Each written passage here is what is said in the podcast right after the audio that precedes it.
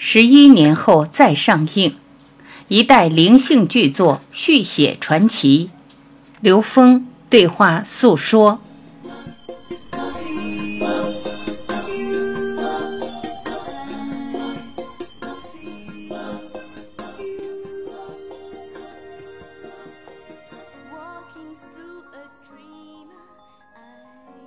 二零二一年三月十二日，《阿凡达》在中国内地重映，预售票房再次创下神迹。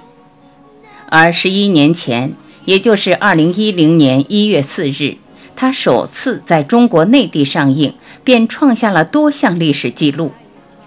更有意思的是，二零一六年高三政治甚至出了这么一道多选题。《阿凡达》全球票房达到二十六点三亿美元，创历史之最。《阿凡达》之所以成功，除了超凡的想象力和先进的技术之外，通篇所宣扬的普世价值观所产生的影响力和吸引力也功不可没。《阿凡达》是梵语，意为神灵降落在人间的化身。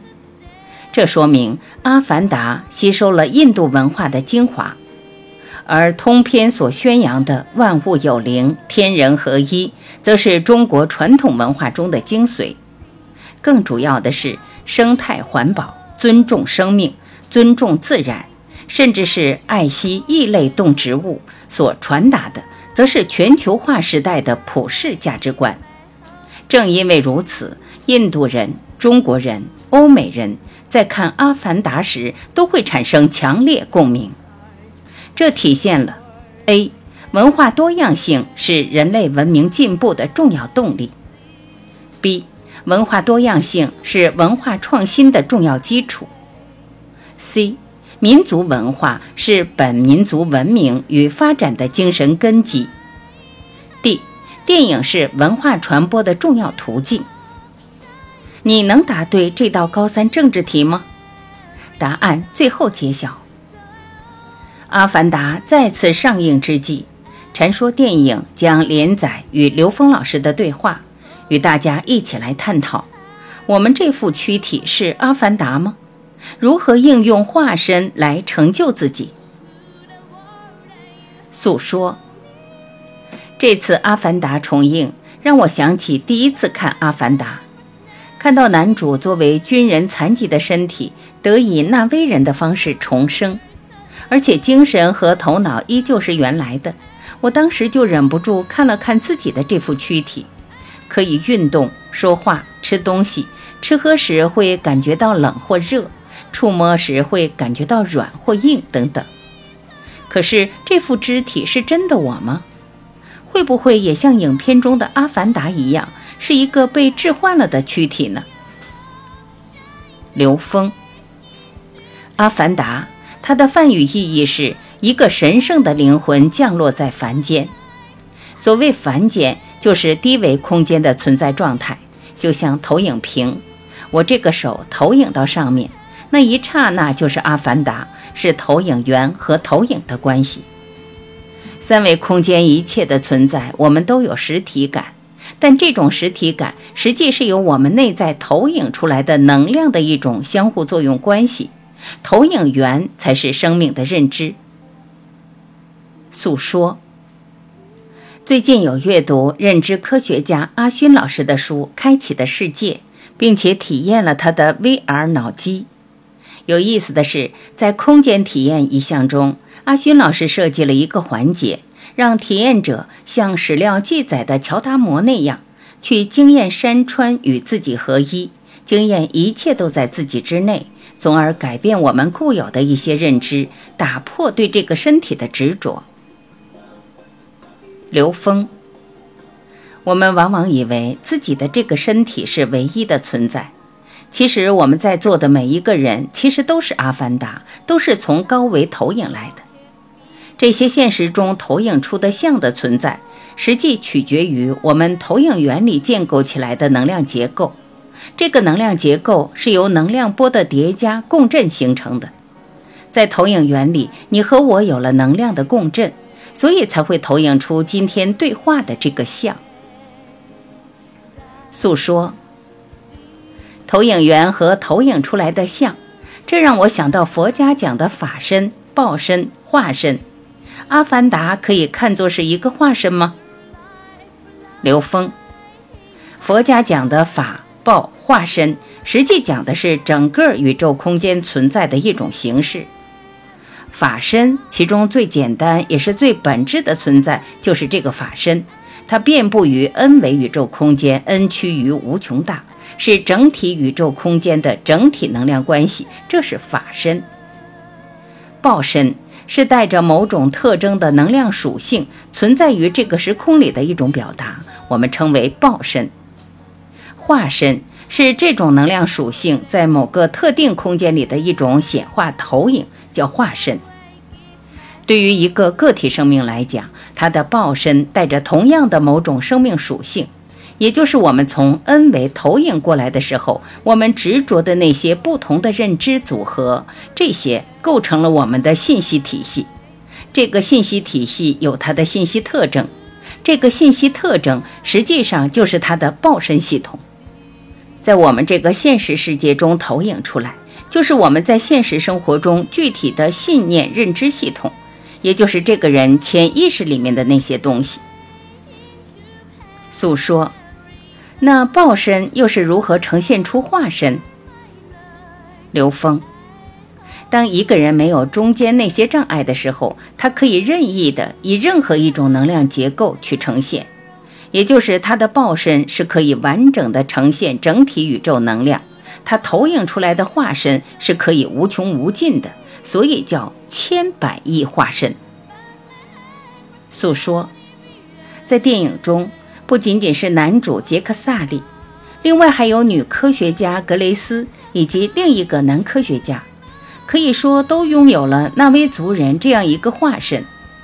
但卡梅隆唯独让杰克这样一个没有受过一天训练，而且还是残疾、退伍、心态不佳的军人，最终赢得了纳威族人的信任。这给了我们哪些值得思考的启发？刘峰。在我们刚才一起看的这段电影里，有这样一个细节：男主杰克第一次被女主，也就是女纳维族首领的女儿搭救后，被问了一个问题：“为什么要救我？”诉说：“是的，这个时候女主给出了两点，第一点是说，因为你勇敢、无所畏惧，像个战士；而另外一点却是说，但是你很蠢，像个无知的孩子。”这两点看似矛盾，但无疑正是这看似矛盾的两个品质让杰克被选中。刘峰，影片中纳威族的文化系统里面，崇尚勇敢是他们非常重要的一个尺度，所以勇敢是他们最简单、最基本的一个品质，是他们真正崇尚的品质。显然，杰克作为军人具备这个品质，那为什么又无知呢？因为在不同的系统里面建构起不同的知识系统，像我们人类建构起来的知识系统，在另外一个空间的系统里面，可能它建立的是另外一套系统。这两套系统之间的切换往往很难理解，就需要我们放下旧有的系统。你看影片中呈现出的纳威人的生命状态，它是建构在跟自然融合的状态里面。他们的整个知识和信息系统是一个接近自然的系统，而我们人类对自然的远离，使我们建立一套物质化的、靠人类意识建构的系统。这套系统和纯自然的系统是两个不同的系统。它虽然有交集，但差距还是很大的。所以在纳威人眼里，他们最简单的一些常识，我们作为一个地球人都无法接受、无法理解。这就是两个信息系统之间的差异。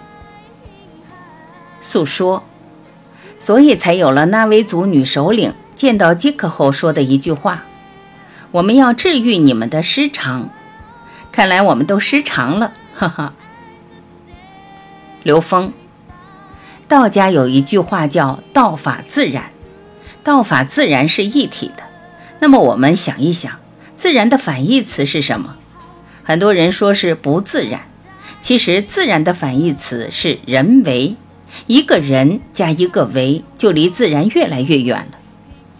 与纳威人比较起来，我们这个文明世界里，这个人为因素占的比例要大得多得多。它是一个不自然，是背离了道法自然的宇宙大道的。所以，被地球人定义为落后的纳威族人，反而是符合道法自然的，他们是正常的，而我们是失常的。诉说。是的，卡梅隆在接受采访时曾经说过，《阿凡达》中纳威族的生活场景是借用了一些印第安人早期的文化，但是谁又能说这些文化就是落后的呢？我们往往用自己的所知去给出一个定义，给出一个判断，而这样的定义和判断往往是过于主观了。所以佛学里才有一个词叫做“所知障”。我们用自己的知见把自己给障碍了。看到圣洁的种子降落在他将要射出去的箭上，又降临在男主的全身。女主说是艾娃女神给了她启示。看到这里时，有一个疑问：杰克最终被选中，带到了纳威族人那里学习他们的常识，并最终成为了纳威族的领导者。这到底是谁选择了他？是女主选还是天选？刘峰，在每个族群文化系统里面都有些独特的表达。女主拿剑指着男主要射她的时候，一个圣洁的种子落到剑上，这个启示是真正保住男主性命的。而这个启示其实有更深一层的含义，在纳威族人的意识里，他们把这些圣洁的种子看作是圣灵。它代表的是一个圣洁的信息，是更高境界的一个信息表达。这种信息表达在那一刻选择了杰克，这意味着男主内在能量和神圣能量之间有必然的关联。这也为后来做了一个铺垫。后来确实是男主带领他们整个族人获得了胜利。这里是电影的一个表达手法，但是要知道，我们每个人的内在都有高维意识。在我们任何时候遇到选择，那个高维意识都会出来给我们启示的。只是当我们执着在那个低层次时，我们是否能够觉察到？诉说，想到了一个词——灵感。刘峰，是的，我们通常把这种启示叫灵感。直接把这个灵感表达出来那一刻，就是他的意识投影出了这个高维意识在现实三维时空里的显化。这种显化，它可以以各种形式呈现。诉说，这是一种来自高维的信息。可是，在现实生活中啊，我们却往往很难去捕捉那些来自高维的灵感，总觉得我选没选择这个爱人。选没选择这份工作，我该不该辞职，该不该离婚，好像都是我在选。我们好像很难相信所谓的直觉，所谓的灵感。昨天晚上我们的茶歇会上就有同学问：你怎么判断大我和小我？怎么判断某个念头是来自头脑还是灵感呢？刘峰。当你对整个生命能量场不了解的时候，你觉得你的判断盲目吗？诉说，盲目，完全都是跟随自己的业力习气。刘峰，如果你对整个人类的时空能量场有一个全然的了解，有一个基础，还会觉得盲目吗？诉说，会比较清晰。这个在大学里是称之为格物吧。刘峰。当你知道一切宇宙能量的存在有它自己的内在能量规律时，这就叫格物。了解这些能量所在的各种信息的组合、各种信息之间关联的时候，这叫致知。如果能够把自己的生命全都融入到内在的能量融合和内在的能量提升等方面，人生的意义渐渐明确的时候，这就叫做诚意。你全身心的把生命跟自己的内在成长合一，人生的终极目标一直都不偏不倚向那个目标行进，这就叫正心。诉说，那如果没有一个对整个生命能量场的了解来作为基础的话，我们所有的灵感和直觉还会发生吗？刘峰，会发生，但它是随机性发生的，还会被你自己忽略。但是当你有了正心和大愿的愿力，把生命的这个目标明确的时候，而且对宇宙这个系统有了基础性领悟以后，这时候你的灵感和直觉会在你纵向提升的时候遇到。你遇到它的时候，其实是认知创造了一道门，你是否去打开，或者说是一个台阶，你是否能够迈上去？如果你不迈步上去，它就有一个障碍，这个门是关着的。如果你迈上去，你打开这个门，你进去了，这就是借假修真，就进入了生命纵向提升的通道。诉说，所以灵感和直觉是一道道门，而能否借此提升的前提是我们内在的正心和大愿。刘峰，前提就是你是否相信自己本自具足，你相信生命的终极目标是在最高境界吗？如果你真正信，这时候你遇到的所有直觉和灵感，都是自己的生命功课，都是你提升的机会。在你面前看起来都是障碍，但你踩上去就都是阶梯。诉说，烦恼即菩提。刘峰，对，这时候你任何选择都可以用你的直觉做决定，而不需要用你所拥有的知识。因为我们的知识是建构在一个横向的能量系统里面的，都在同一个维度上建构。你在这个维度上去评判，你无法评判更高维度的存在。你会把更高维度的存在在这个空间里显化，当做一个追求的目标，那么你就得不到提升，你也永远得不到当下提升所产生的喜悦。当你能够不断的从内心凭你的直觉去做决定的时候，你确定了向上提升这个方向，那你遇到的所有题目都是为你提升在祝愿。诉说，这个时候我如果把这个题目完成，其实就是在验证我的本自具足，证明我的内在是可以超越一切障碍。那如果没有完成呢？刘峰。没有完成，说明你没有超越，那就是在给你自己提醒，让你发现这个障碍是什么，然后你颠覆它，你就又有提升。所以这也是我们在现实中做事的时候，如果你相信你的直觉、你的灵感，你用你的直觉和灵感做任何事情的时候，做判断、做决策的时候，你做对了，就是帮助你验证你本自具足。你没有做对，就是帮助你觉察你内在的题目，即你的人生障碍是什么。你把他这个认知颠覆了，你也就提升了。诉说，所以借您常说的一句话：做对了叫成功，没做对叫成长。刘峰，哈哈，现实中的人太注重我们在这个现实中的结果，常常忽视了生活的题目对我们生命的真正意义是什么。所以我们在选择灵感和直觉的前提是：第一，你是否真正建立起你的正信？是否相信你本自具足？所有的东西都是真正向内求，而不是向外求。第二，你是否具有终极的大愿，让这个大愿作为一个持续的引领？有了这两条以后，你放心的去按照你的灵感和直觉去面对这个现实，这就一举两得。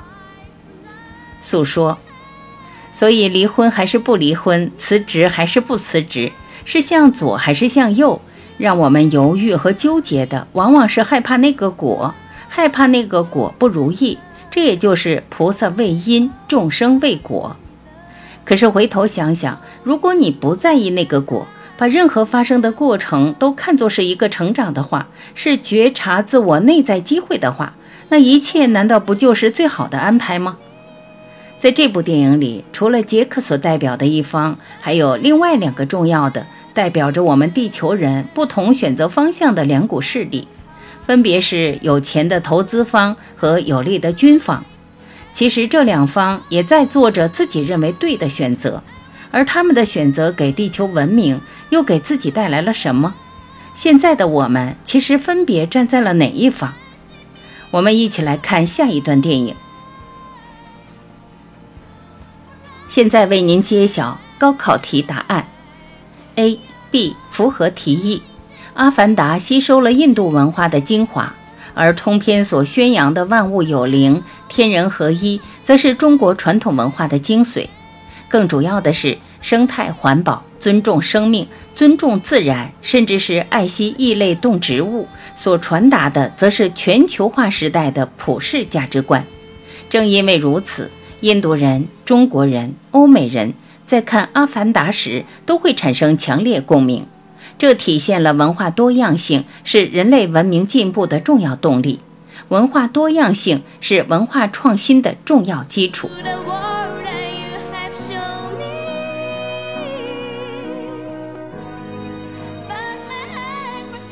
今天我们就分享到这里，下一期我们将一起分享《阿凡达二》，在视听盛宴中再问人类的出路与自我的出路。